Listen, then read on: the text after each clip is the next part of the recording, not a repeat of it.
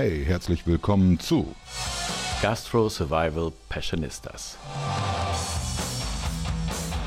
Der Podcast für die harten Zeiten in der Gastronomie von Ralf Boos und Buddy Zipper.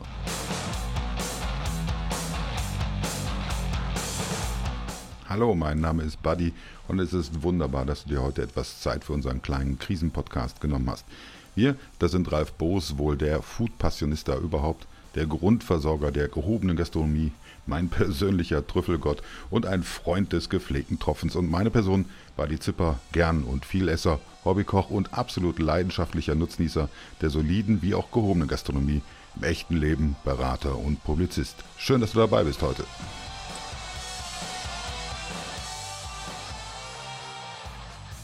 Ja, herzlich willkommen zu einer weiteren Folge vom Gastro Survival Passionistas Podcast.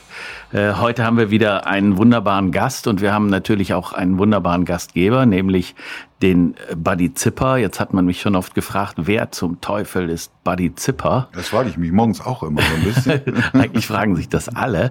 Äh, Buddy Zipper, also unser, unsere Wege äh, haben sich schon relativ früh gekreuzt und zwar auf äh, professioneller und nicht professioneller Ebene. Ich war damals professioneller äh, Food Dealer und äh, Buddy war damals der Junkie, hing an der Nadel. Bis, bis heute, ja. Bis heute. Und ähm, er macht beruflich was, was ich noch nicht so ganz durchschaut habe. Es hat was mit Drucken und Beratung, glaube ich, zu tun.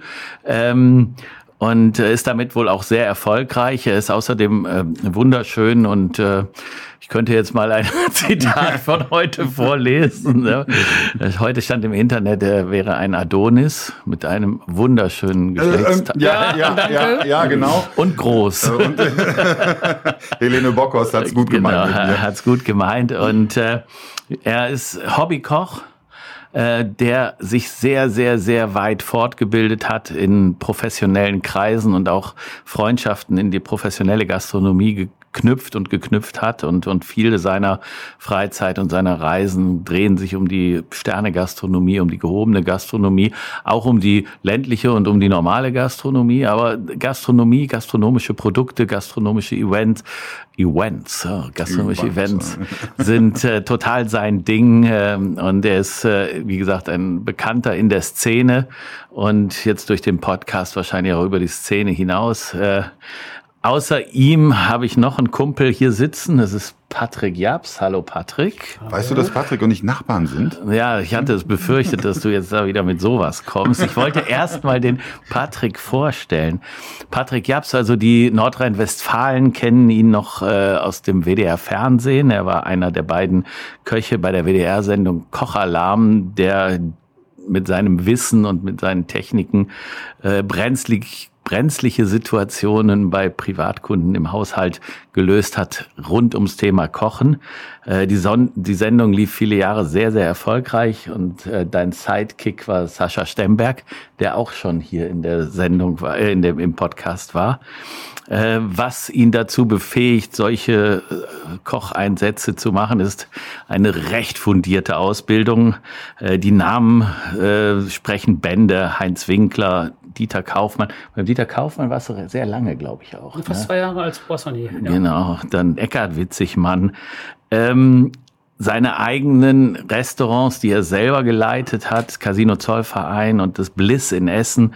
Äh, ich glaube, du hast im Bliss auch mal einen Stern gekocht, oder? Wir waren auf dem Weg dahin, aber Weil, vorher haben uns unsere Wege genau. getrennt. Äh, zwischendurch mal eine, eine, sehr, sehr, sehr lehrreiche und, und interessante Zeit in, ein, in, der, in der Produktentwicklung eines der führenden Delikatesshändler Deutschlands.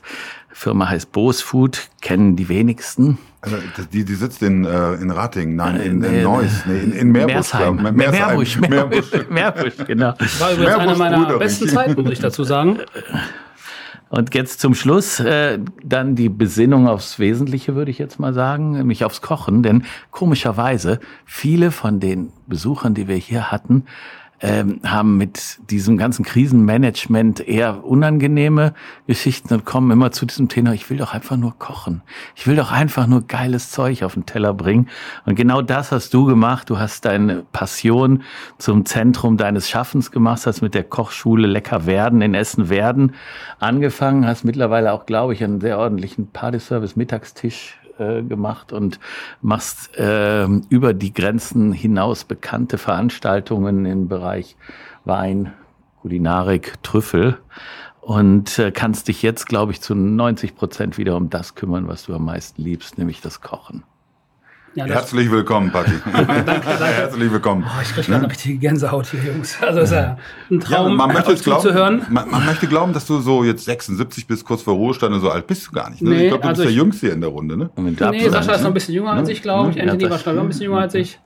Aber hier ähm, heute bist ja, du der Jüngste. Also heute, heute definitiv, der Jüngste, ja. ja also ähm, äh, so mit zwei kulinarischen Silberrücken hier. Schön, dass du da bist. Aber ich habe dieses Jahr auch schon mein 30-jähriges Dienstjubiläum. Damit kann man schon mal ungefähr rechnen, wenn du mit 12 aus der Schule geflogen bist und mit 13 dann eine Lehre angefangen hast. Auf dem Serienverkäufer als Kartoffelteller angefangen hast. Müsstest du schon über 40 sein.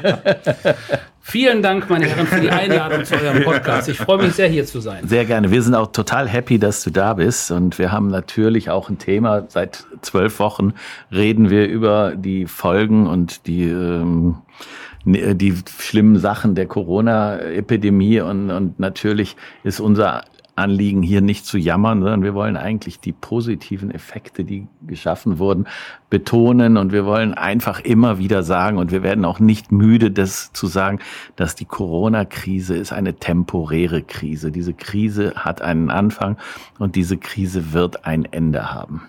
Und äh, wie man sich diesem Ende gegenüber einstellt, wird entscheidend, wie es weitergeht. Wenn man resigniert, wird es schwierig sein. Wenn man nicht resigniert, wird es gut werden. Und wir suchen natürlich Wege und Mittel, dass man der Resignierung, Resignierung entgegenstehen kann. Und dafür holen wir uns Helden wie dich an den Tisch. Und jetzt halte ich erstmal die Klappe und lass dich ein bisschen reden. wie, wie war denn dein, dein Start in diese Krise? Also unser Start war ganz, ähm, ganz extrem. Das war im Mitte März, bevor der Lockdown kam, hatten wir noch an dem Samstag eine große Veranstaltung bei uns in der Kochschule. Donnerstags kam der Kunde noch rein und sagte, es ist noch alles in Ordnung. Ähm, wir kommen am Samstag, alles bleibt beim Alten. Freitags kamen sie dann erneut rein und haben dann für den Samstag abgesagt. War für uns 90 Personen, war für uns wie so ein Stich ins Herz, weil ich eigentlich nahezu alles fertig hatte. Ähm, und in, an dem Lau Verlaufe des Freitags ging das Telefon und wir hatten dann schon bestimmt 20 Absagen für die vor, darauffolgenden Tage und Wochen, was an Veranstaltungen losging. Dann standen wir erstmal da, haben das dann probiert zu realisieren. Der Samstagmittag, den hatten wir noch auf als Mittagstisch, danach hatten wir zu und danach haben wir geschlossen und haben dann sonntags erstmal überhaupt verstanden, was überhaupt passiert. Und dann haben wir sofort überlegt, was können wir dagegen machen, weil wir ja das Glück haben, dass wir auf der einen Seite eine Kochschule sind und Veranstaltungen machen, auf der anderen Seite auch diesen Feinkostbereich haben, den wir schon immer haben und auch damit zu der äh, Nahrungsmitteleinzelversorgung gehören. Und dann haben wir sofort an, den Gedanken geführt, wir müssen aufstocken. Wir müssen sofort die Sachen, die wir haben, aufstocken und unser ganzes Sortiment drastisch und schnell, relativ zeitnah erweitern. Also was, was heißt das? Also dass ihr fertig ähm, äh, Essen auch angeboten habt oder Boxen oder? Ja, wir äh, haben bei uns wir haben bei uns einen Kühlschrank in der Kochschule, da sind, stehen eigentlich schon immer Produkte drin, die wir selber produziert haben. Genau, ja. Wie wir gerade ja erfahren haben, habe ich ja lange bei Boswood in der Entwicklung und in der Produktion hinten gearbeitet. Da äh, lernt bei meinem, man was. beim lieben Freund Achim Eisenberger. Ja, du hast vollkommen recht. Davon konnte ich total profitieren, was die ganzen Sachen anging, mit Rückstellproben, mit äh, der ganzen Haltbarkeitssachen, die wir da gemacht haben.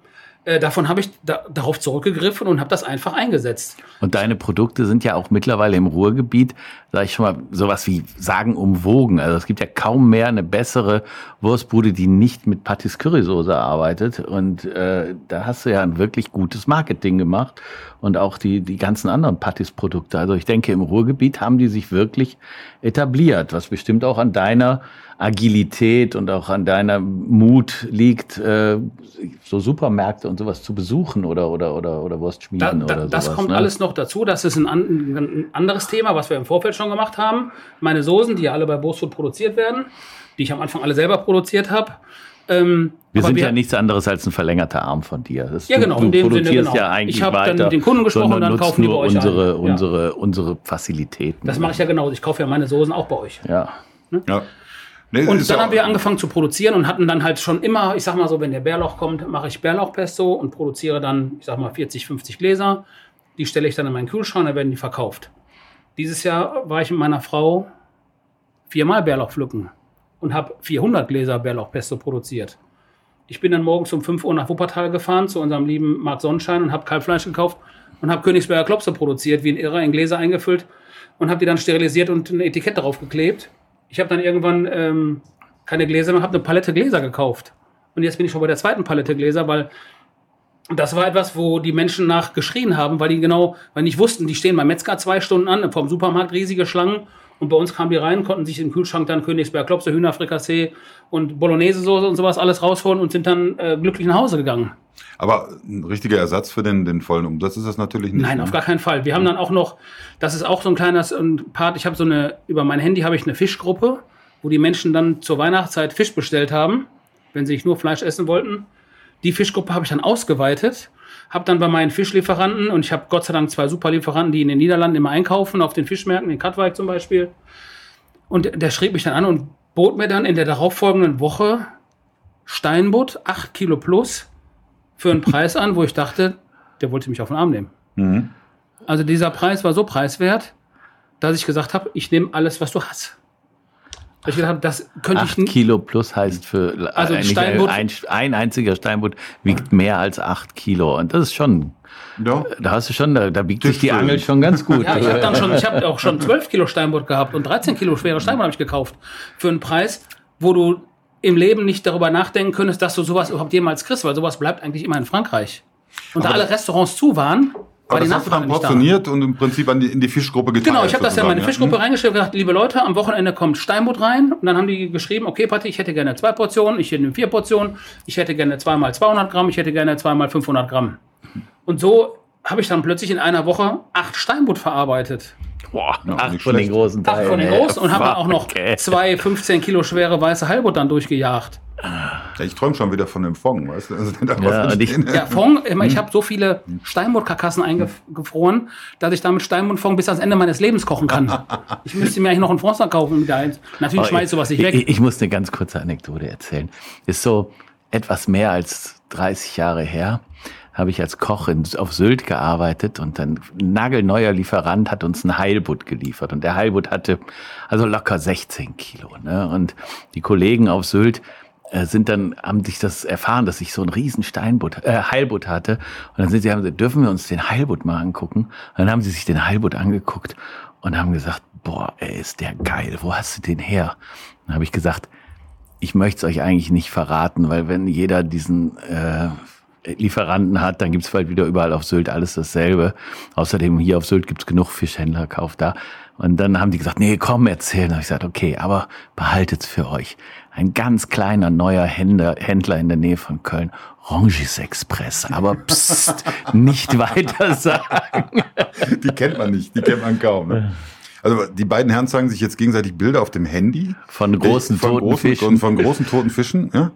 Dann, ich krieg schon wieder Hunger. Ne? Also es ist unglaublich. Ne?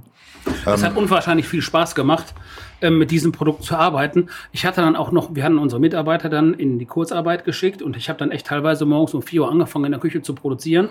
Und die Steffi kam dann um halb sechs nach und hat dann angefangen, die Gläser zuzumachen und die Etiketten drauf zu kleben. Äh, das war Wahnsinn.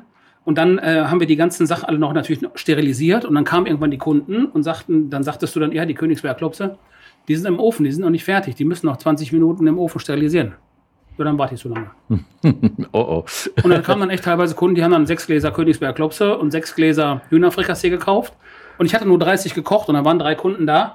Und dann war mittags um 3 Uhr, war der Kühlschrank wieder leer. Und dann bin ich am nächsten Morgen wieder früh losgefahren und habe das Ganze wieder gemacht. Ich habe dann zwölf Hühner auf einmal gekocht, um davon Hühnerfrikassee zu fummeln. Habe dann meinen Vater angerufen und gesagt, Vater, komm mal Hühner polen. mein Vater ist ja auch Koch, auch Ja. schon, der kocht auch immer noch. Und der hatte gerade Zeit. Und der ist dann gekommen und hat mir beim Hühnerfrikassee geholfen. Aber das zeigt eine Sache und das ist, glaube ich, das, was dich ausmacht. Ähm, äh, und was auch was Besonderes ist. Äh, Wir beide kommen aus Essen-Werden. Essen-Werden ist so, ja, man kann schon sagen, so einer der Stadtteile in Essen, wo es so ein bisschen posch ist, aber doch noch so bodenständig. Ja, also da gibt schon die Herrschaften, die auch in der Weißen Villa auf dem Berg wohnen, aber die kommen dann auch zu Fuß mal runter und nicht mit dem Fahrer.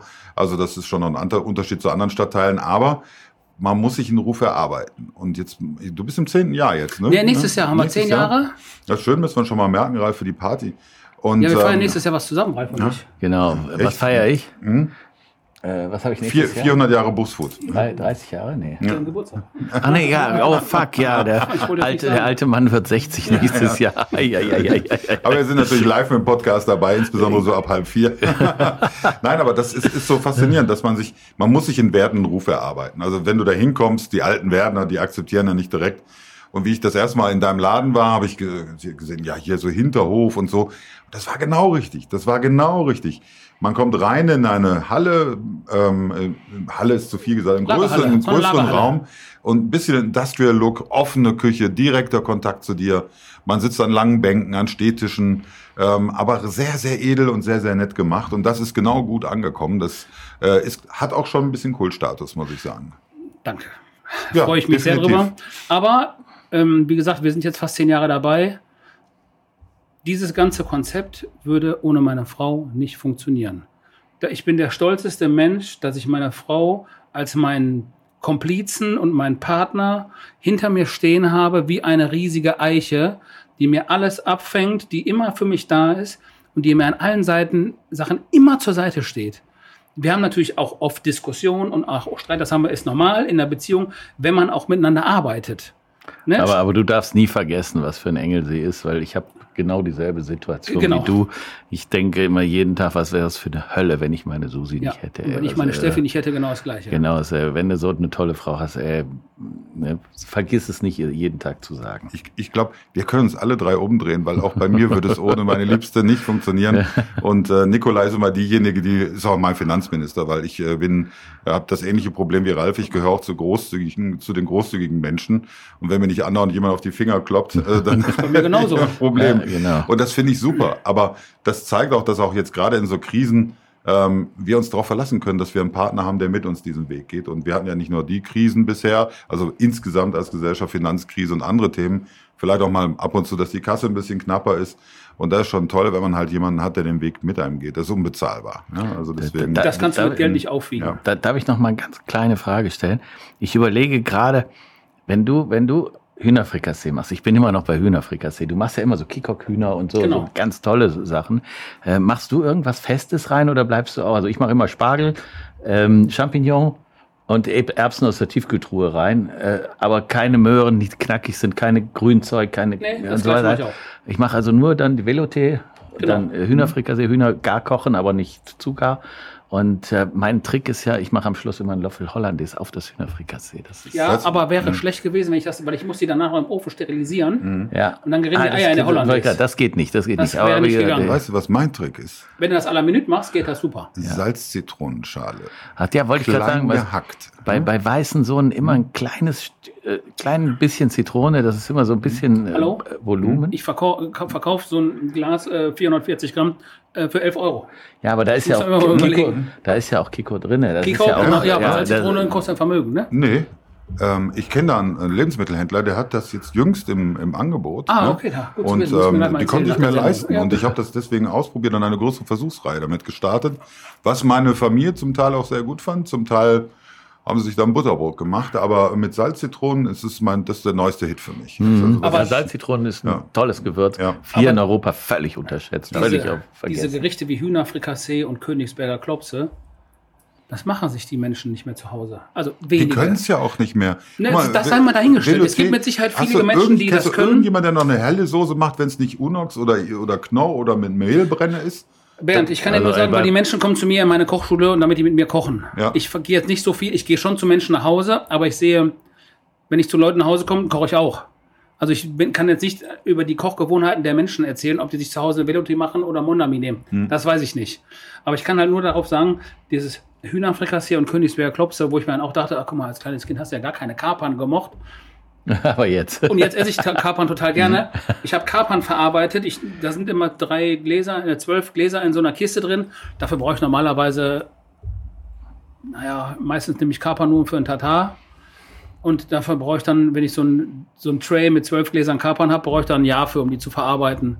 Ja, in den letzten drei Monaten habe ich äh, vier Trays verarbeitet an Kapern. Nimmst du die ganz kleinen oder die Nee, nee, die mittleren. Die mittleren, ja. Ja. Ich bin, bin ja zurzeit süchtig nach Salzkapern. Ja, ich auch. Völlig lecker ohne, ohne. Lake, so nur die salzigen Kapern. Und die, in, in Königsberger Klopster. Ey, das ist nochmal die Dimension oben drauf. Aber Wobei irgendwie du- verwandeln musst- wir uns musst- hier gerade in so einen kulinarischen weil Das habe ich nämlich gemacht. ey. Aufgrund dessen hatten wir ein sehr salzigen Königsberger Klops Ja. äh, weil ich habe am Anfang nicht gewusst, ich sollte Salz vielleicht abwaschen. Ja, Ja, das, aber das das kannst du aber steuern. Ne? Du kannst ja auch, äh, äh, gerade Typen wie ich, die gerne Salz fressen, äh, die, die, für die kannst du das so handvoll so reintun. Ne? Wenn du aber eben Mädchen dabei hast oder Leute, die salzempfindlich sind, einfach kurz unter Kaltwasser und das ist sofort.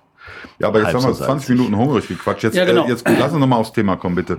Also, das heißt, am Anfang war natürlich der Schock da. Du hast aber. Wir haben sofort haben, Ja. Also wir hatten dann sowieso, also wir hatten samstags, ähm, freitags kam die Nachricht, samstags hatten wir den Mittagstisch noch, abends waren wir dann zu Hause. Wir haben dann bei dem Kunden, der für 90 reserviert hatte, durften wir noch für 25 Personen abends Essen liefern, weil die dann gesagt haben, wir machen einen kleinen Kreis zu Hause. Und dann haben wir sonntags noch die Kochschule Ja, aufgeräumt. Zu Hause ist ja auch kein. Zu Hause war damals noch Zu Hau- kein Problem. Achso, noch, ich dachte, zu Hause nicht. gibt's keine Coronaviren oder so. Und dann haben wir montags und dienstags ja sowieso die Kochschule zugehabt. Ja.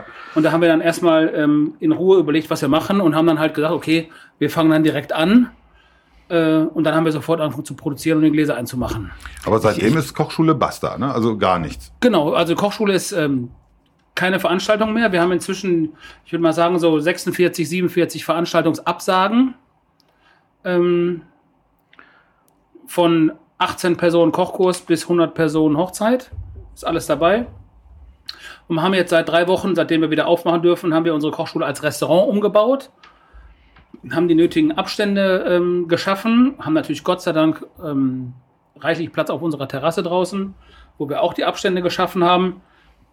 Und äh, hatten jetzt, machen freitags und samstags abends immer als Restaurant auf, wobei wir uns immer was überlegt hatten. Wir hatten einen Abend als Barbecue-Abend, dann hatten wir einen Menüabend.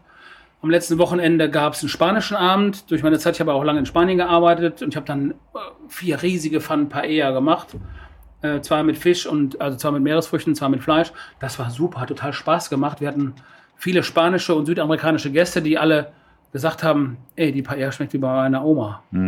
Und hast, hast du in, äh, in Spanien Spanisch gekocht? Ich Ja, klar, das wäre so, nee, das dachte, waren- das wäre ein Steigenberger Hotel Das gewesen. war ein Steigenberger Hotel mit einem Gourmet-Restaurant. Wir hatten damals schon einen Stern Ja. im Restaurant Coquillage. Ähm, und es waren ja nur Spanier in der Küche. Und wir haben ganz normal Spanisch, wir haben ein Langustenbecken gehabt in Ja. der Küche. Wir haben ganz klasse Spanisch gekocht. Cool, Langustenbecken. cool. Aber jetzt so eine, so eine gute Paella. pff. Ah, Super. Und jetzt machen wir am kommenden Wochenende machen wir Menü, nächste Woche auch Menü. Und dann machen wir noch zwei Wochenenden Barbecue. Da hole ich auch den Smoker vor und mache den Grill an, weil wir natürlich dann auch die Abstände einhalten müssen, dass wir den Leuten dann quasi das Barbecue tischweise servieren. Und das ist jetzt für mich die große Frage. Jetzt hast du zwar viel Platz, also im Vergleich zu anderen Kollegen, die wir hier schon hatten, aber ähm, wie hältst du das ein, dass die Gäste die Abstandsregelung halten? Wie kriegst du das hin? Das war komisch, war das am Anfang für uns und nicht für die Kunden, weil die Kunden kamen alle rein mit ihrem Mundschutz, haben sich am Eingang vorne, wir haben einen Ständer da, haben sich die Hände desinfiziert. Wir haben dann auf den Tisch immer das Papier hingelegt, wo die sich alle eintragen müssen. Das haben die alle anstandslos gemacht, wobei ich auch dazu sagen muss, dass wir von unseren Kunden, die alle kamen, kamen auch viele, die in den letzten zehn Wochen gekommen sind und auch schon viel eingekauft haben, ähm, sind, ich würde mal echt sagen, 95, 98 Prozent der Gäste kennen wir. Wir begrüßen die am Eingang und die haben damit überhaupt gar kein Problem gehabt. Und auch wenn die dann auf das WC mussten, haben die sich brav ihren Mundschutz aufgetan. Oder wenn die am Nebentisch Freunde getroffen haben, haben die sich auch ihren Mundschutz aufgetan und sind dann dahingegangen, haben sich unterhalten, sind dann auch gemeinsam rausgegangen, eine rauchen. Aber immer mit dem nötigen Abstand. Das war überhaupt gar kein Problem. Wir hatten bislang noch kein ein einziger, der hat am ersten Abend, der hat draußen gesessen und kam dann rein, weil er die Rechnung bezahlen wollte. Die hatten dann mit vier Personen auch sechs Flaschen Wein äh, auf der Uhr. Und dann hat er das vergessen. Und dann hat er das dann drin bemerkt. Und dann ist er schnell wieder rausgelaufen, hat sich den Mundschutz aufgetan und kam dann wieder rein. Also da sind wir auch dann ganz entspannt. Und wenn wir die Menschen ansprechen, bitte Hände desinfizieren und den Mundschutz aufsetzen, haben wir gar keine Probleme. Also es gibt ja Leute, die, also insbesondere Gäste, die da sehr aggressiv mitunter reagieren. Also man Ja. hört da die schlimmsten Sachen. Voll. Ähm, auch Ich viele Dusseligkeiten, ja. Also äh, Nasenschutz oder Mundschutz, das ist ja mitunter auch doppelt auslegbar. Man schützt nur den Mund oder nur die Nase. Ne? Also ist manchmal seltsam. Wir, wir haben, wir haben bei uns intern am Anfang gesagt, also weil das auch über die Presse kam, äh, Mund-Nasenschutz ist nicht gut, da sammeln sich Bakterien Ganz drin und also ganz Mhm. am Anfang. Und äh, dann irgendwann kam ja dieser Switch und plötzlich war es ja geboten, Mund-Nasenschutz zu tragen. Und dann haben wir gesagt, okay, gut, wir haben jetzt hinten im Lager 60 Leute zum Teil rumlaufen. Äh, wenn das vielleicht doch gut ist, dann äh, holen wir, machen wir mal ein Meeting und sagen, hör mal, ihr müsst jetzt während der Arbeit einen Mund-Nasenschutz tragen.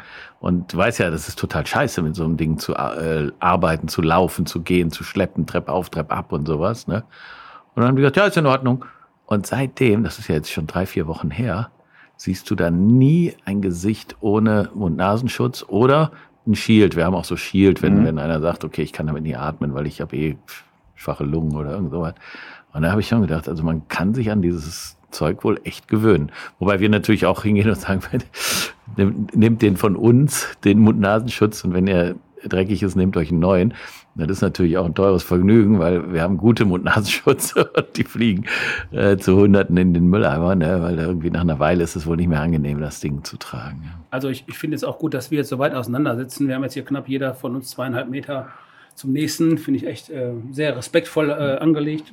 Was du ja. trinkst da und so, Mundschutz liegt hier rum. Finde ich echt gut. Wir haben bei uns in der Kochschule haben wir über den gesamten Herdblock, der ist vier Meter lang, haben wir eine Plexiglasscheibe ziehen lassen und wir arbeiten auch mit diesem Gesichtsshield. Ah, sehr gut. Das wäre ja. meine nächste Frage gewesen. Ähm, ja. Und das, äh, manche Kunden hast du dann da, wo du dann merkst, ich sag mal, das ältere Semester, das kommt immer eher einen Schritt auf dich zu, wenn du dich mit denen unterhältst. Und du musst dann immer trotzdem einen Schritt zurückgehen. Und dann irgendwann sagst du dann, kannst du mal stehen bleiben? hey. Hast du das jetzt vom Herd nach oben gezogen oder von, nee, von, von oben, oben abgehängt? Ja, ja von das oben, heißt, weil wir müssen ja unten hm? anrichten. Genau. Genau, genau. Das wäre jetzt nämlich meine nächste Frage, weil das ist ja auch ein Thema mit dem Buffet. Also das heißt, du richtest an, du richtest bis zu vier Teller von oder sechs nee, Teller. wir haben da noch die Wärmebrücke auch noch. ah, okay. Also wir haben eine Wärmebrücke noch an, der, an die andere Seite. Wir haben also die Kochschule ein bisschen umgebaut. Wir haben Gott sei Dank noch unsere alten Theken von diesen ganzen Gourmetmeilen, wo wir seit ein paar Jahren nicht mehr mitmachen, stehen in der Garage. Jetzt kommen die endlich mal wieder zum Einsatz und haben äh, ähm, ja echt Gott sei Dank, dass wir diesen Platz haben. Ähm, und haben das ganz umgebaut. Aber trotzdem wir diesen riesigen Platz haben, also wir haben quasi sechs Sechsertische mhm. maximal, die wir aber meistens nur mit vier Personen belegen. Oder wenn wir Pech haben, auch nur zu zweit. Mhm. Und dann muss man überlegen, wir hätten normalerweise haben wir ja 60 Plätze in der Kochschule. Ja, und wenn es schlecht läuft, hast du halt dann nur 24.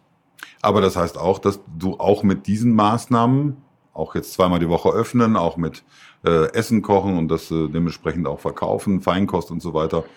So richtig auf deine Zahlen kommst du damit auch nicht. Nee. Also, also das ist auf jeden Fall, äh, wir haben auch am Anfang darüber gesprochen, es ist auf jeden Fall gut, das zu machen, weil man dann mit dem Kunden im Kontakt bleibt. Das ist ganz, ganz wichtig.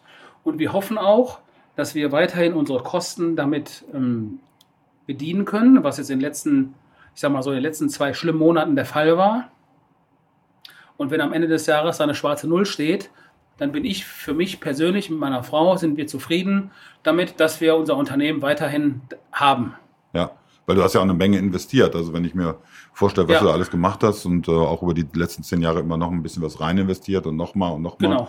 Und also, das, war, das ist ja auch eine Menge. Also, also das war die erste, nach der ersten Woche war das so ein bisschen so mein Tiefpunkt, äh, wo ich dann morgens echt um halb fünf in der Küche stand und habe so irgendwann die Sonne aufgehen sehen und habe dann so gedacht, boah, wegen so einem Scheiß wirst du jetzt zurückkatapultiert und bist gezwungen, vielleicht wieder einen Kredit aufzunehmen.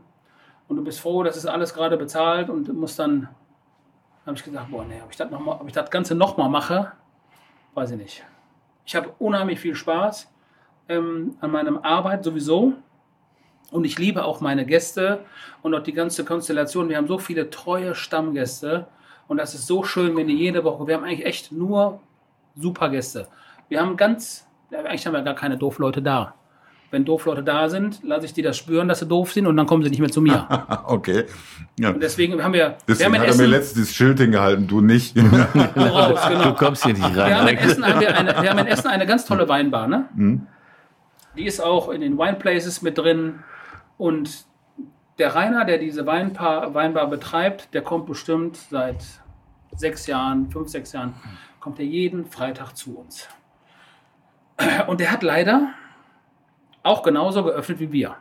Also Sonntag, Montag, Dienstag hat er zu. Das heißt, ich kann also nicht dahin gehen.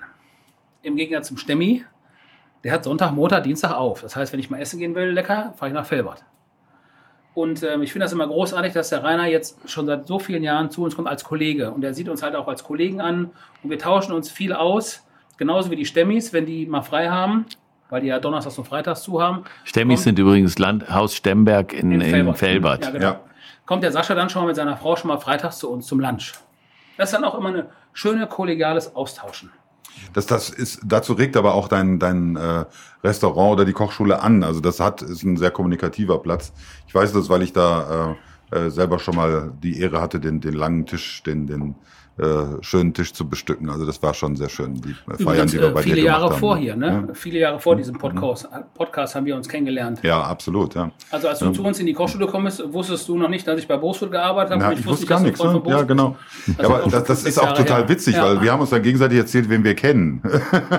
Und dann kamen wir drauf, wen wir kennen. Und das, das ist ganz spaßig. Ähm, aber jetzt gucken wir mal nach vorne. Jetzt äh, ist natürlich okay, es ist jetzt gerade bei der Belegung 24, 30 Personen max vielleicht draußen noch ein paar, aber es ist wirtschaftlich halt ein Thema. Ähm, wir haben das ganze Thema, irgendwann können die Leute auch Königsberger Klopse und, und Frikassee nicht ja. mehr sehen. Wir haben das Thema, irgendwann ähm, ähm, funktioniert das alles nicht mehr so, wie wir uns das jetzt vorstellen mit den Notlösungen. Und jetzt, ich sag mal, ein normales Restaurant, da kann die Plätze wieder erweitern. Bei dir, du hast zweimal die Woche auf. Kochschule kann ja dann noch ein Weilchen dauern, oder? Ja. Weil das ist ja gerade so ein Thema, das ist dann auch sehr intensiv, sehr nah. Du kannst die Leute ja nicht fünf Meter auseinanderstellen und sagen, jetzt zerlegt man nun. Sondern das, äh, das ist noch ein Thema. Hast du da eine Perspektive? Also wir sind ähm, in den Gedanken, sind wir jetzt gerade, den Juni haben wir durchgeplant, den Juli bleiben wir auch noch da. Wir machen dann die letzten zwei Wochen in den NRW Sommerferien, werden wir die Kochschule schließen und auch alle mal in den Urlaub gehen, weil wir dann im ersten halben Jahr überhaupt gar keinen Urlaub hatten, sondern auch echt in dieser Zeit haben meine Frau und ich wirklich sehr viel gearbeitet, weil wir auf unser Team eigentlich verzichten mussten, haben wir die Arbeit doppelt gemacht. Wegen Kurzarbeit. Wegen der Kurzarbeit. Mhm. Aber wir haben die nur vier Wochen gehabt und jetzt sind sie auch wieder da. Ich bin auch froh, dass er, also mein Koch, der Steve, wieder da ist. Bin ich auch mega froh drüber. Ähm, und dann werden wir irgendwann in Urlaub gehen und dann hoffen wir, dass wir quasi zum September hin wieder angreifen können. Also wir haben zum September, Oktober, November, Dezember sind wir sehr stark gebucht. Der Dezember ist nahezu schon vor der Krise ausgebucht gewesen, Gott sei Dank. Ähm, sind wir da immer relativ früh gebucht. Also ich sag mal so, die meisten Kunden buchen schon wieder fürs nächste Jahr ähm, und sind da sehr optimistisch, dass wir das auch in einer Art und Weise ausüben dürfen, dass wir mhm. da arbeiten können. Aber ich glaube, dass die, die Werdener Hut dich da nicht hängen lassen wird, sondern im Gegenteil, wahrscheinlich musst du demnächst ganz aufmachen, die ganze Woche über. Ja, die Frage, also die Fragen kamen schon viel, ja. warum wir nicht jeden Tag aufmachen. Aber es ist halt ähm, was anderes, ne? Also als Restaurantbetrieb, das war ja auch der Grund dafür, warum ich mich gegen eine Gastronomie entschieden habe, sondern nur noch die Veranstaltungen und die Kochkurse mache, weil ich natürlich auf der ersten, auf der einen Linie verfüge ich über ein riesiges Wissen, was sich in den letzten 30 Jahren natürlich auch angesammelt hat. Ähm, und diesem Part, den man als Restaurant hat, ist es halt nicht so einfach. Wenn man heutzutage ein Restaurant aufmacht, gibt es ja noch andere Tage als Freitag und Samstag. Exakt, ja. Und du musst halt deine Mitarbeiter auch jeden am 30. bezahlen. Und alle. Und das kann halt, Freitag und Samstag sind die Gastronomien immer alle sehr gut gebucht. Und die anderen fünf Tage müssten die auch gut gebucht sein, um das Ganze wirtschaftlich mhm. äh, zu regeln. Da gibt es dann solche Ausnahmegastronomien wie das Haus Stemberg in Felbert, die einen großartigen Job machen, die es aber auch seit 150 Jahren gibt. Mhm. Das das Wobei Tolle muss man jetzt ne? auch einen Sascha lassen, der macht halt schon massiv auch Marketing. Sascha hat, ja, also hat großartig umgestellt. Ja. Also der hat das, ähm, finde ich persönlich, was man so gerade so in den äh, sozialen Medien sieht, hat der Sascha da einen super Job gemacht und hat es, glaube ich, auch, soweit ich weiß, wir haben uns ein paar Mal ausgetauscht, hat er es geschafft, seine Mitarbeiter nicht in die Kurzarbeit zu schicken und hat die alle beschäftigt und äh, hat auch Himmel und Hölle in Bewegung gesetzt, um Umsatz zu machen. Und dafür zollt ihm auch mein größter Respekt. Absolut. Wobei ich finde, dass, wie du das gemacht hast, nur auch schon ähm, jetzt nicht nur bewundernswert, also sprich, dass du da dann sagst, ich, ich behalte mein Konzept, ich mache nicht zu. Es gibt ein paar, die zugemacht haben, die haben erst aufgemacht, dann wieder zugemacht. Ich ziehe das durch. Und ich glaube auch äh, letztlich der Standort, in, an dem du bist, also unten in Werden, Ähm, übrigens auch, man muss da eigentlich mal hingehen. Also das ist sehr schön, gerade im Sommer, wenn man draußen sitzen kann. Ähm, oder eben auch im Winter, wenn es dann da äh, richtig kuschelig ist bei dir. Also das lohnt sich wirklich auch hinzugehen. Aber ich finde das gut, dass du da äh, weitermachst und dass eben auch das Team wieder äh, an Bord ist. Ähm, Frage ist jetzt natürlich, ähm, Kochschule, Hygiene und so weiter und so fort. Hast du davon irgendeine Info von irgendwem gekriegt, wie das so in Zukunft aussehen soll? Ähm, was die Zukunft angeht, kann ich dir da noch nicht genau sagen. Ich weiß genauso viel wie alle anderen auch, was die Bundesregierung da gesagt hat. Wir haben aber immer schon sowieso immer überall Desinfektionsspender, also Herren-Damen-Toilette in der Küche sowieso immer. Wir haben Einwegpapier. Ähm, das haben wir schon immer gehabt. Und da haben wir, und das schon, haben wir auch schon immer die Hände viel desinfiziert. Mhm. Aufgrund auch der ganzen Kochveranstaltung mit den Kunden, ja. wo wir dann sagen, okay, wir fangen jetzt gleich an zu kochen. Die, wir waschen uns erstmal jetzt alle gründlich die Hände und dann desinfizieren wir und dann fangen wir an zu arbeiten. Das ist in unserem normalen Tagesablauf sowieso mit drin. Ja. Jetzt natürlich diese Masken, mhm. was sie bringen, äh, ne? ja sagen aber die. Wir, wir können ja aber immer den Feldtest machen mit so Shields, ja, was, was das so bringt. ja, also ähm, wie ne? gesagt, man, man kann, kann, also ich bin ja ein großer Fan von diesen Shields, weil ich äh, krieg Beklemmungen hinter diesen Masken. Also ich habe, äh, dann beschlägt mir immer die Brille und all so eine Kacke. Und diese Shields, also ich habe die jetzt die letzten Tage hin und wieder mal immer angezogen, weil wir, die haben wir bekommen von von Leuten, die Plastik ähm, benutzen, was an den Stränden von Thailand und überall äh, liegt. Äh, die haben eine Milliarde Plastikflaschen schon eingesammelt und, und die recycelt. Und bevor die ins Meer gehen, können die noch recycelt werden. Wenn die einmal im Meer sind, leider nicht mehr. Und äh, haben damit wahnsinnig viel für die Umwelt getan. Und aus diesem Plastik äh, machen die jetzt diese Masken. Und ähm, ich versuche die jetzt ein bisschen populärer zu machen. Und für mich ist es so, dass ich, wenn ich äh, wenn ich jetzt kochen müsste äh, an einer offenen Küche und ich müsste eine Maske tragen, würde ich mich eher für so ein Shield entscheiden als für so eine Maske. Also ich persönlich auf jeden Fall. Also ich hatte noch keins auf, aber ich stelle mir vor, man sieht so ein bisschen aus so wie dieser äh, Kopfgeldjäger aus Krieg der Sterne. Ja, ja das ähm, stimmt. Ja? Nur das Schlimme daran ist, wenn du den Service durch hast und du kommst am nächsten Morgen zur Arbeit, steht dann deine Maske da aufrecht um. Wenn du die aufrecht dir auf die Stirn schnallst, dann siehst du aus wie so ein Bischof mit so einer Bischofsmütze. Ja. Ähm, du kannst da nicht mehr durchgucken, dann musst du die erstmal schön mit so einem Fettlöser einsprühen von ja, beiden Seiten. Ja, ja. Danach musst du die mit heißem Wasser abwaschen, dann noch mit Sidolin, damit du überhaupt wieder was sehen kannst. Darum haben wir ja Einwegshields. Ne? Die schmeißt dann weg. Die kostet, kosten irgendwie 1,20 Euro 20 oder so, also nicht viel mehr was? als eine Maske. Mhm. Und Sind nur delfinfrei. Also ist kein Delfin drin. Kein Delfin mitgefangen worden mit der Maske. Delfin ist trüb, ja. ja. ja, also ich, ich finde die Dinger ziemlich cool und ziemlich easy. Also man merkt die auch kaum. Die sind ganz leicht. Ja, unsere Augen ja, finde ich auch gut. Ja, und äh, darum müsste man mal ausprobieren, was besser funktioniert, was äh, und ich glaube, man gewöhnt sich auch aber an beides. Also jetzt auch als, als, als Schauer, wenn man Leute ins Gesicht schaut, die eine Maske anhaben, das wird immer gewohnter und immer gewohnter, dass die Leute einfach jetzt eine Maske anhaben. Und genauso gewöhnt man sich auch an diese Shield-Typen, die ja vorher immer aussahen wie so komische Hobbyschweißer oder irgend sowas. Aber, ne? aber, du, genau. aber du erkennst ja, ähm, wenn, du, wenn wir jetzt in der Kochschule stehen, das war damals so am Anfang, als ich noch im WDR-Fernsehen war, so 2011, 2012, und dann kamen die Kunden rein und dann siehst du so, Oma und Opa kommt rein, die gucken dann über die Küche und dann schub, schub, schubst er sie an und sagt, guck mal, siehst du, da vorne steht er. In der Küche. Heute kommen die beiden rein, er schubst sie an und dann, was ist denn das jetzt? Zwei Männer, zwei Frauen oder so, weißt du, die haben dann beide ja. Mundschutz auf und eine Brille auf oder so. Ja, dann. Ja, klar. Also, ja, kennst du mich denn nicht mehr? Ich war doch bei im Kochroll. Ah ja, ja, ja wann denn? Genau. Ja, 2016. Ach ja, nee, tut mir leid. Kann ja, gut. Mit der Maske ähm, erkenne ich das nicht. ich habe ja keine Ahnung. Es, es, gibt ja Köche, äh, Köche, das siehst du ja an meinem Arm, die machen dann immer so Markierungen auf den Arm, ob du den kennst von irgendeinem Kochevent. Ähm, nein, also ähm, ich glaube, dass das ähm, auch so weitergehen wird, dass eben, nachdem jetzt die Restaurants aufmachen, das zwar verhalten ist, also es hatten nicht alle Erfolg, es haben auch ein paar haben wirklich leere Stühle da stehen, ähm, ein paar andere nicht. Äh, ich weiß hier von Haus Stemberg, da geht's gut ab. Es gibt auch äh, in Essen das Carvos zum Beispiel, ist auch sehr gut besucht. Ähm, äh, bei dir, glaube ich, ist es auch äh, wirklich gut im Moment. Ja? Ähm, aber wir haben natürlich auch ein paar, wo gar nichts läuft. Ähm, äh, und da muss man sich wirklich fragen, wo wir am Anfang dieser Podcast-Serie drüber diskutiert haben. Und was du gerade gesagt hast, dranbleiben. den Gast Mhm. begeistern, mitnehmen, auch ihm zeigen, ich kümmere mich um dich. Äh, ob das nur Stemmi mit der Box ist, ob das äh, Anthony mit seiner Box ist, ob du das mit entsprechenden ähm, Essensportionen bist. Äh, ja, eigentlich ist es schon mehr als Essens, das ist schon Feinkost. Also ich, ich kenne es ja auch, das Hühnerfrikassee und so weiter. Ähm, deswegen glaube ich, ist es wichtig, dran zu bleiben. Das ist, war genau richtig, dass Da du das hast du äh, vollkommen recht, lieber Bernd.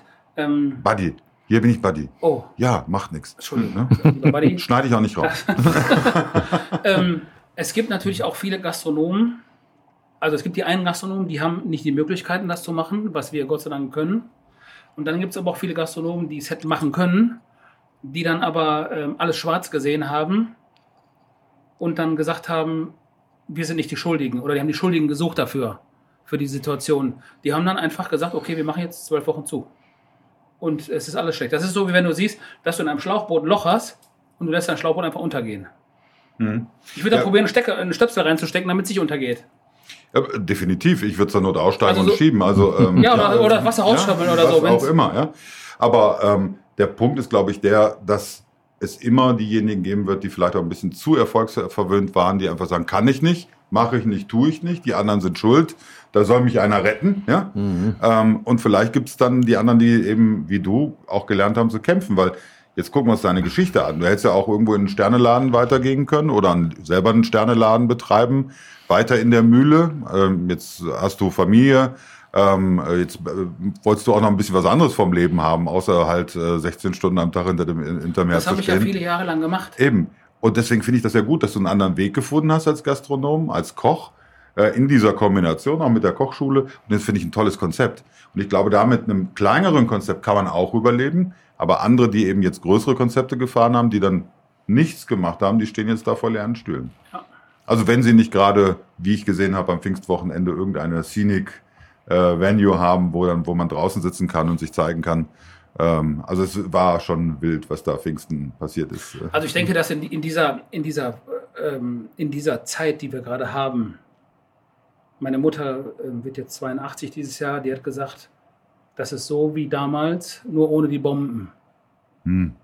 Ja, hat meine Mutter gesagt. Ich Ja. kann jetzt, es hat meine Hm. Mutter gesagt. Hm. Meine Mutter war damals ein kleines Kind und hat das halt so empfunden und äh, das empfindet sie heute dafür.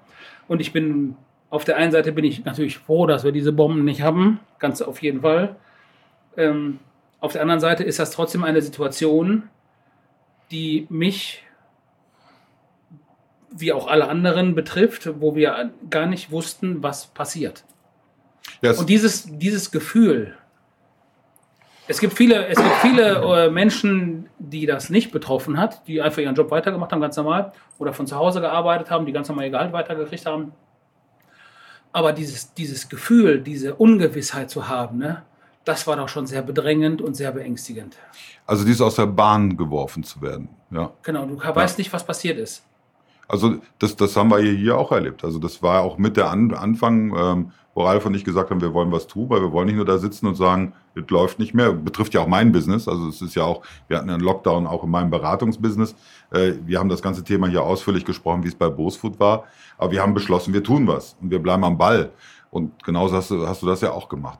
Jetzt wollen wir aber mal überlegen, ähm, nachdem wir uns ja jetzt auch so ein bisschen, ja, ist schon ein bisschen traurig, aber wir haben es ja geschafft bis jetzt. Hurra, ja. Ähm, nur, was war denn das Coolste, was euch die letzte Woche über den Weg gelaufen ist? Letzte Woche. Ja, das So, Coolste. soll, soll ich mal anfangen? ja, erzähl doch. Also pass auf, das ist jetzt schon fast rührend, muss ich ganz ehrlich sagen.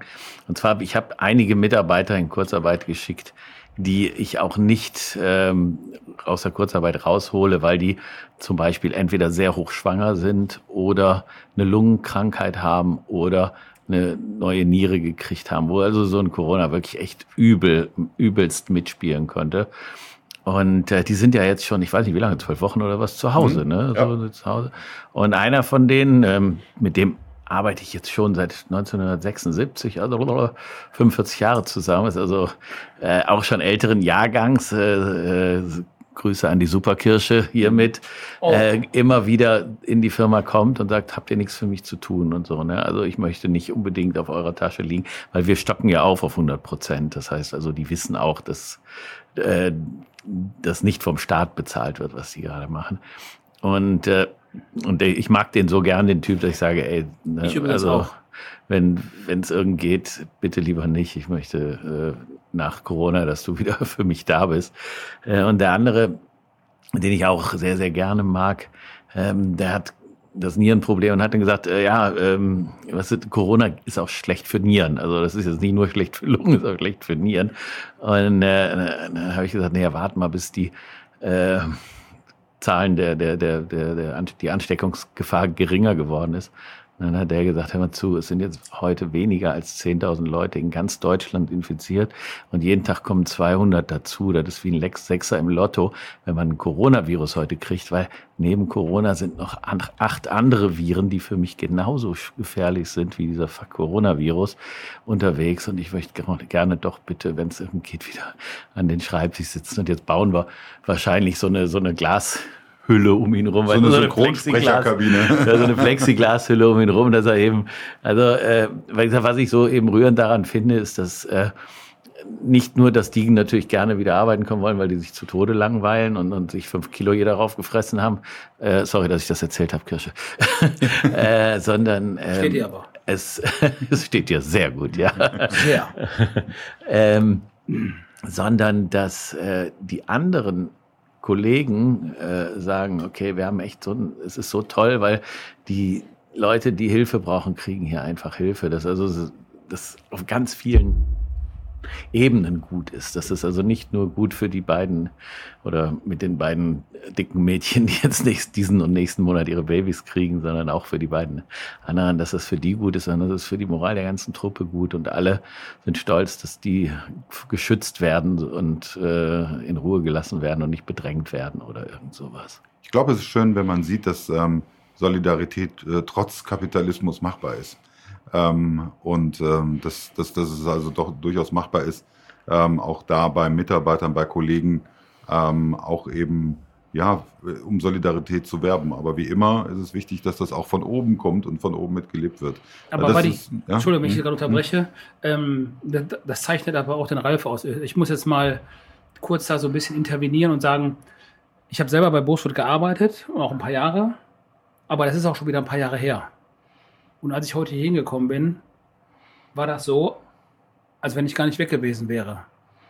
Also ich sag mal, von denen, die mir jetzt in den letzten drei Stunden über den Weg gelaufen sind, kannte ich 95 Prozent. Und die sind alle länger als 15 Jahre hier bei Bose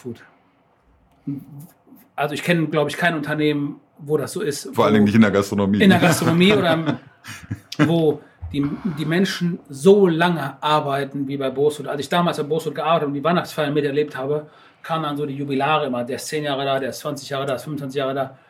Und heute, da sind so viele da und das spricht ja natürlich auch für die Firma. Ja. Also auch für das Umfeld. Es gibt immer zwei Seiten. Der eine und der andere. Und wenn die Menschen so lange irgendwo da bleiben, dann muss ja der Arbeitgeber irgendwas richtig machen. Ja, Entschuldigung, Ralf, ich meine, ich, ich muss das jetzt gerade mal sagen, weil was ist denn der Sven jetzt da hinten? Super lieb von dir, freue ich mich auch, aber äh, hier ging es immer mal so rund, dass sie gesagt haben, wenn eine Frau aufhört, bei Bosfood zu arbeiten, kriegt sie ein Baby und wenn ein Mann aufhört, bei Bosfood zu arbeiten, dann stirbt er. also ist nicht von mir, es ist so kolportiert. Aber ne? ähm, hast du denn noch, Patti, hast, hast, du noch was, wo du gesagt hast, letzte Woche, da habe ich mich letzte Woche? gefreut. Das, ja. Letzte Woche, also mhm. wirklich letzte Woche? Ja. Ich hatte letzte Woche meinen vierten Hochzeitstag mit meiner Frau. Oh, wie schön. Oh, das ist ja schön. Und ne? wir haben uns äh, rausgenommen und haben dann am Donnerstag viel gearbeitet. Das war Donnerstag. Wir haben viel gearbeitet, waren abends essen. Das war sehr nett bei einem Kollegen von uns.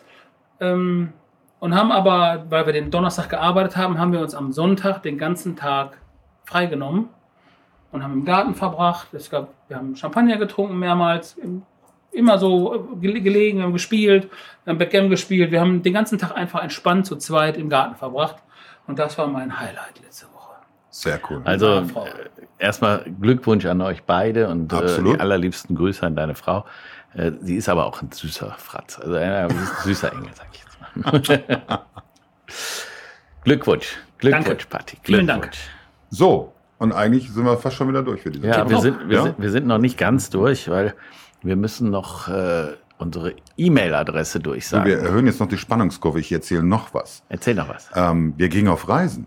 Du übernimmst oh, ja. den Norden, ich übernehme den Süden. Genau. Und dann schalten wir uns zusammen. Das heißt, die nächsten Podcasts machen wir so, dass wir praktisch on remote sind gar nicht zusammen, aber trotzdem. Also das finde ich spannend. Also äh, wir, wir, wir arbeiten noch an dieser Technik. Es ist nicht so einfach. Also weil Ja, jetzt mit, schon- mit, mit, mit, mit ja. Zoom oder wie diese ganzen Dinger heißen, Ja. geht's und mit ordentlichen Mikrofonen. Aber äh, du, du machst, glaube ich, äh, viel in München rum. Ja. Ne? Und Ist Salzburg, Salzburg, Salzburg. Mhm. Hangar 7 und so. Ne? Und ich. Ich muss übrigens auch nach Wien, habe ich das schon erzählt. Ja? Aber das ist nur, das nur die Tage. Ich, ich komme da noch drauf zu. Ja, wollte ich gerade sagen. Hoffen wir nicht, dass ihr mit der nächsten Corona füllen könnt. gehst ins schwarze Kamel. Ja, genau. Äh, nee, sicher nicht. Hey, schwarze Kamel essen da? Super. Ja, super, aber ich, äh, super. das ist, äh, äh, da, ich habe da um die Ecke noch was Schöneres. Tut Ah, mir ja. leid. Okay, da um die Ecke ist das Hyatt Hotel, das haben die in eine Bank reingebaut. Mm. Da habe ich mal gewohnt, äh, auch Hochzeitstag, weil du gerade Hochzeitstag. Bin ich mit meiner Frau nach Wien gefahren, wir haben Fiaker geritten äh, oder ge gekutscht oder wie immer das heißt. Ja, äh, gefahren ihr. Äh, seid gefahren worden, ja, Fiaker gefahren worden. Alles andere wäre unter strafrechtlichen Belangen anders zu bewerten. Hyatt Hotel in, in der Bank im Safe Genau. quasi gewohnt. das Das Frühstück ist sensationell. Oder? Und Also das wirklich ist, schönes ja. Hotel. Also für Wiener Verhältnisse sogar schön. Obwohl Wien viele schöne Hotels hat, aber selbst für Wiener Verhältnisse ist es ein sehr, Hat sehr schönes. Kurve gekriegt. Ja, Du, da gibt es auch Hotels, da hast du sogar Patenschaften von Winzern. Ja? Das musst du dir mal vorstellen. Das heißt also, Was ein bedeutet Winzer das? Hat, ja, der hat seine Weine da im Kühlschrank, kannst du auch zum Vorzugspreis von, ich sag mal, Sieben Schilling. nein, nicht ganz, aber du, du zahlst dann, was weiß ich, zwei, drei Euro Obolus obendrauf Ja. und dann hast du einen tollen Wein am Kühlschrank. Oder eben auch nicht, wenn es Rotwein ist. Wiener Pfalz, ist genau das Gleiche, ja. ne? Ich finde find ich ganz nett. Echt? Gut, aber jetzt Spannungskurve zu Ende bringen. Okay. Unsere E-Mail-Adresse, wenn E-Mail- man Kritik äußern möchte. Ja, wenn man Kritik, Kritik aus, äußern möchte, dann bitte an Buddy Zipper. Quatsch, nein, nein. Wir, wir haben dieselbe E-Mail-Adresse. Also wir haben dieselbe E-Mail-Adresse. Sie heißt immer gsp at bosfood.de. Bosfood ist B-O-S-F-O-O-D und GSP ist die Abkürzung für Gastro Survival Passionistas. Genau. Und wenn ihr Ideen für den Restart habt, äh, wenn ihr Ideen habt, mit wem sollten wir mal reden, weil der es besonders cool gemacht hat. Wenn ihr Ideen habt, ähm, äh, was muss hier unbedingt in diesen Podcast rein, dann bitte auch eine E-Mail schicken, ähm, damit wir natürlich äh, nicht nur mit unseren äh, Freunden und, und lieben Freunden und ganz lieben Freunden hier am Mikrofon sitzen, sondern vielleicht auch mit euch, wenn ihr eine schöne Geschichte für uns habt. Also ich kann mir sogar vorstellen, wir rufen mal jemanden an.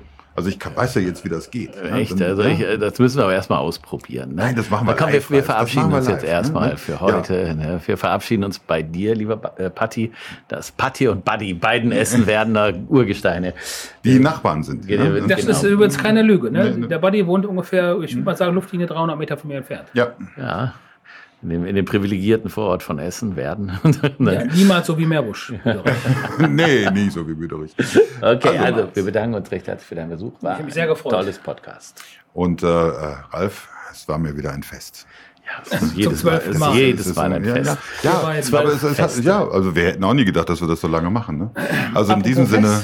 Entschuldigung, wenn ich fest noch eine kurze Hm? Ja. Frage. Gibt es eigentlich mal noch eine, dieses Jahr eine nächstes Oh, Jahr? äh, Nee, oder da heute reden wir- heute Heute wäre ja eigentlich die Ja, Brust. heute, Nee, ja. äh, nee, jetzt am 21. Freitag ne? wäre, wäre. Aber wir reden jetzt noch nicht drüber. Ah, ne? oh, Wir reden noch nicht oh, drüber, äh, ne? schnell rausschneiden. Nein, nein, das schneiden, wir schneiden nicht, sondern wir sagen Tschüss bei euch da draußen, bleibt uns gewogen. Und äh, wir Kommt nach Essen, www.leckerwerden.de. Ja, und Das wir machen ist- keine haben wir Werbung. eben schon Nie. Geld für den www.bosfood.de. Www.zipcon.de. Nein, tun wir natürlich nicht. Insofern äh, äh, bleibt uns gewogen und wir freuen uns darauf, dass ihr das nächste Mal wieder mit dabei seid. Ja. Na, was? Ja. Finde ich auch. Ne? Und vor allem, wenn ich die nachher getunt habe.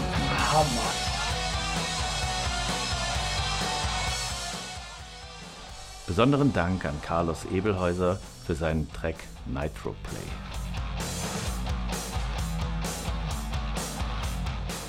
Das waren die Gastro Survival Passionistas für diese Woche von und mit Ralf Boos und Buddy Zipper. Bleibt uns gewogen. Wir hören uns wieder. Ehrenwort spätestens nächste Woche.